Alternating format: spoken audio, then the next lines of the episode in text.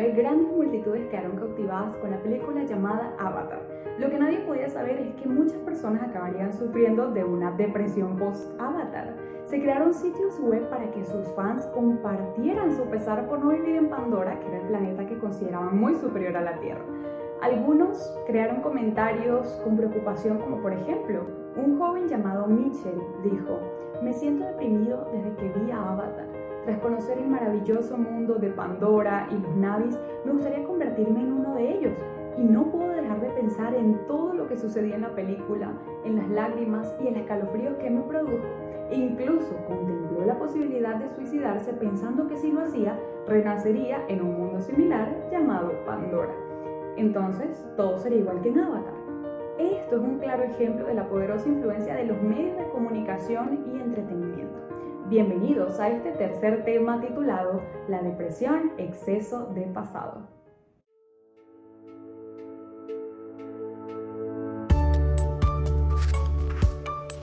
¿Sientes que ya no puedes más?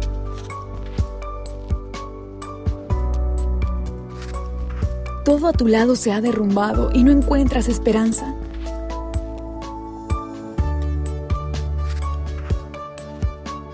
¿Te sientes solo y sin rumbo en tu vida? El poder de la esperanza llenará tu corazón.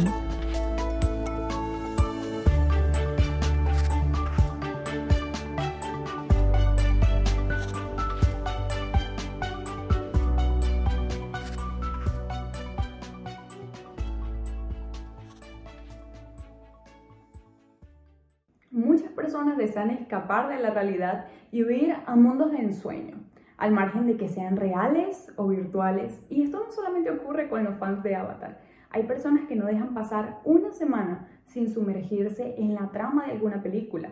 Otros aguardan ansiosamente la emisión de su programa favorito de televisión o de la próxima serie de telenovela. O algunos lo dejan todo con tal de no perderse el partido de su equipo deportivo favorito. ¿Y qué decir de las horas dedicadas a jugar videojuegos o navegar en Internet o en redes sociales? Muchos intentan llenar el vacío de su alma con una alimentación que está a falta de nutrientes y que ha sido refinada en los estudios productores que muchas veces solo piensan en el dinero que van a ganar gracias a personas que se enganchan de forma adictiva con estas producciones. Esta depresión, no obstante, es sintomática y se refleja en las personas que echan de menos algo pero no tienen idea de qué es.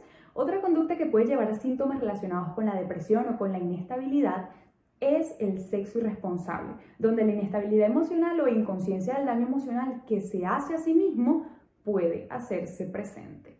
Un estudio llevado a cabo por la Universidad de California con aproximadamente 3.900 alumnos mostró que las personas involucradas en relaciones sexuales fuera del matrimonio se hallaban más afectadas por la depresión y ansiedad que quienes no lo estaban. Los investigadores creen que esto es el resultado de sentimientos de culpa e inestabilidad emocional. Las causas de la depresión en ocasiones son muy variables, inclusive a veces son difíciles de identificar. Este no es un mundo perfecto y en cuanto más nos alejamos del ideal de aquel que nos creó en su versión original, más caro es el precio que pagan las personas por esta disparidad. El hecho de que quienes han afrontado o están afrontando un estado depresivo puedan entender lo que significa es sumamente importante. Por ejemplo, dormir más de 12 horas de una vez y sin ganas, después de levantarse llorar mucho sin una razón aparente, encontrarse o sentirse incapaces de disfrutar de aquello que más les gusta, pueden sentirse inútiles o albergar ideas desagradables y perder la ilusión de vivir, alimentar un sentimiento de culpa respecto a cosas que no tienen importancia, así como la sensación de fracaso y vivir encerrados en sí mismos en medio de sombras que no paran de flotar sobre sus cabezas. De hecho, esto no es vivir, es solo existir y finalmente alcanza el punto en el que los pensamientos pueden llegar a tornarse suicidas. La depresión es un trastorno muy moderno relacionado con la salud mental y es la dolencia que predomina muchas veces en consultorios psiquiátricos y psicológicos. Su incidencia no para de crecer. La depresión afecta a todo tipo de personas, niños, adolescentes, jóvenes, adultos, personas de mediana edad y ancianos también, hombres y mujeres, gente incluso en todas las clases sociales. La Organización Mundial de la Salud calcula que en el mundo hay más de 100 millones de personas con depresión. Sufrir una gran decepción, tener preocupaciones excesivas, sentirse estresado, no necesariamente implica estar deprimido. Sin embargo, estas alteraciones emocionales pueden ser un detonante para que se produzcan síntomas de depresión. Así que por esta razón es necesario vigilar que esto no se prolongue demasiado tiempo. Entonces, ¿cómo podemos prevenir la depresión? Busca apoyo social suficiente. La depresión no es frecuente en círculos donde existen fuertes vínculos de relación, sean matrimoniales, familiares, laborales o de amistad.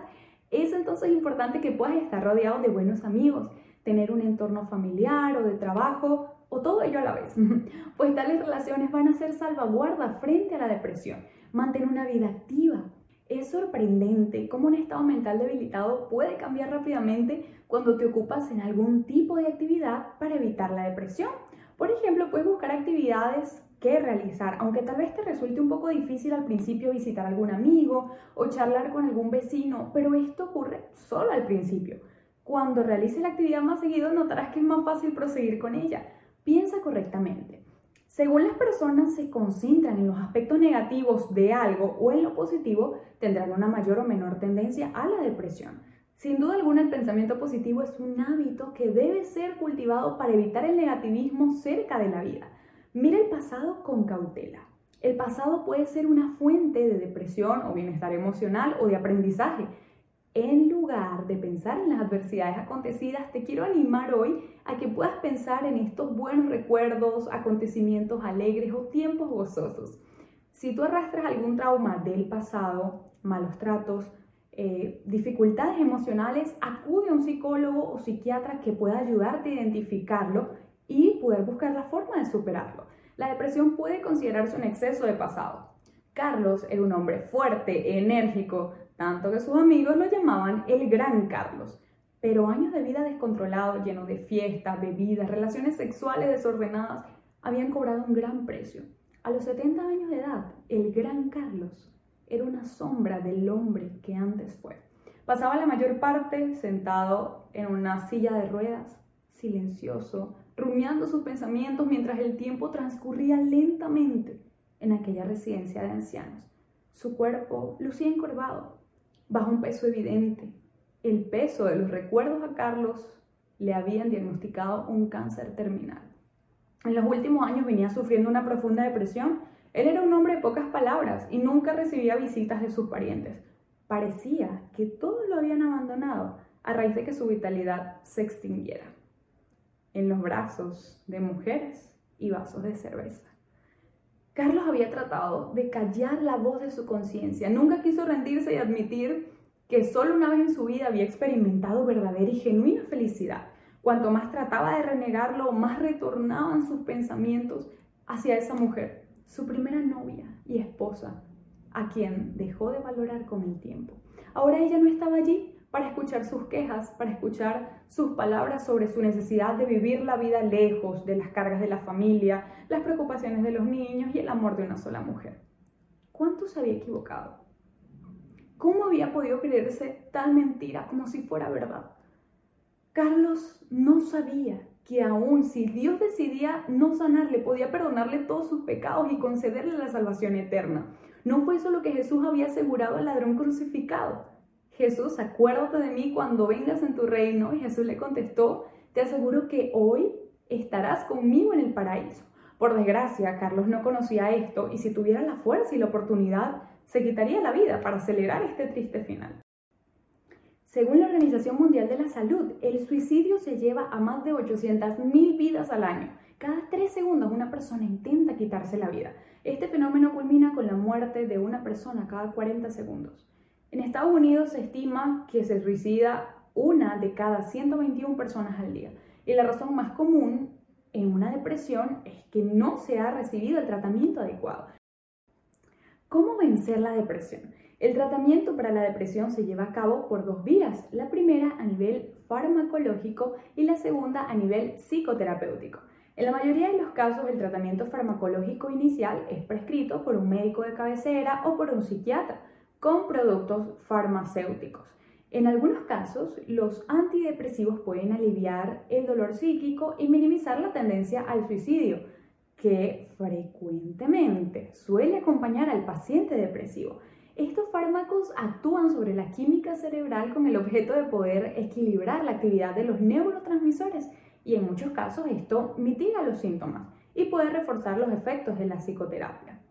Pero recuerda algo muy importante, los fármacos antidepresivos pueden producir algún alivio temporal o los muy desagradables síntomas de la depresión. Sin embargo, no son la solución a ella. La gestión de los agentes que causan el estrés con cambios de actitud, de conducta, gracias a la ayuda de la psicoterapia, es lo que realmente contribuye a que la persona pueda mejorar permanentemente. La rutina diaria, planificar actividades, son algunas de las estrategias más utilizadas por los psicólogos. El psicólogo lo planifica con ayuda de la familia, el paciente, y cuando se pone en práctica, la persona enferma dedica tiempo necesario, adquiere nuevas pautas y conductas para poder evitar una recaída. Actividades que, por ejemplo, contengan un componente social, actividad física o en la mayoría de los casos algún tipo de trabajo manual y que tú puedas programar diversas actividades, que puedas planearlo detalladamente, tanto como sea posible. La manera de pensar en el tratamiento de la depresión de una persona, sin duda alguna, debe concentrarse deliberadamente en sus patrones de pensamiento. Quienes sufren de depresión siempre deben estar acertadamente con pensamientos positivos, evitar los pensamientos de inferioridad y de autocompasión. El apoyo familiar es muy importante y va a ser una clave fundamental para el paciente. Haz algo por los demás. Los actos altruistas ayudan a cualquier persona que tenga síntomas de depresión a entender que puede ser útil para los demás. Puedes decidir ver el futuro con esperanza aunque estés experimentando los síntomas de la depresión. Huye de todo sentimiento de desesperación e incapacidad. Explica los fracasos con realismo y sé consciente de tus puntos fuertes y débiles. Analiza las situaciones de una forma que pueda ser equilibrada y asume el control de los acontecimientos futuros. Creo que buena parte de lo que experimentamos puede ser moldeado por nuestras decisiones. Elimina completamente el alcohol, ya que algunas personas tienen tal vez el hábito de consumir alcohol dentro de su hogar. En lugar de eso, elige una alimentación saludable, protégete del insomnio, piensa en cosas positivas, practica ejercicio, busca a alguien que te entienda, alguien que te aprecie, con quien puedas hablar con naturalidad. Meditar en solitario acerca de los problemas es lo peor que puedes hacer si estás experimentando síntomas de depresión. Mantente ocupado, sal al aire libre, practica algún tipo de deporte. Y si te vas a quedar en casa, realiza algún tipo de actividad que sea manual.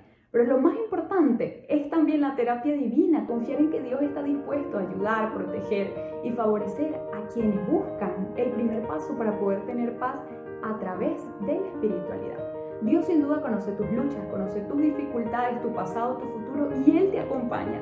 Desea caminar contigo. Él quiere llevarte en sus brazos de amor, conducirte y hacerte saber que por sobre todas las cosas Él te ama. Leer la Biblia, memorizar textos que nos den esperanza, orar con Dios como nuestro gran amigo nos va a proporcionar paz en el interior de nuestras vidas. Nuestro amoroso Creador no nos dejó abandonados en La Biblia está llena de promesas, promesas que nos muestran un futuro lleno de esperanza al lado de Jesús. Ten por seguro que el Señor está cerca de ti para salvarte, para amarte, aun cuando tengamos el corazón hecho pedazo, aun cuando nuestra vida tal vez aparentemente haya perdido el sentido, haya perdido la esperanza, Él está dispuesto a perdonar nuestros pecados. Está dispuesto a limpiar nuestro presente y a brindarnos una vida eterna en Cristo Jesús. Así que te invito a decirle, Señor, trae paz a mi vida, trae esperanza, trae fortaleza, fuerza y que en medio de las circunstancias difíciles, ya sea espirituales o personales, que yo pueda estar pasando, Señor, que tú en estos momentos te hagas sentir en nuestra vida. Haznos experimentar ese amor, ese perdón, esa gracia, esperanza de vida eterna y sobre todas las cosas, danos ese profundo amor a cada uno de nosotros. Gracias por amarnos, gracias por estar con nosotros y haz de esto una oración cada día. Que el Señor te bendiga.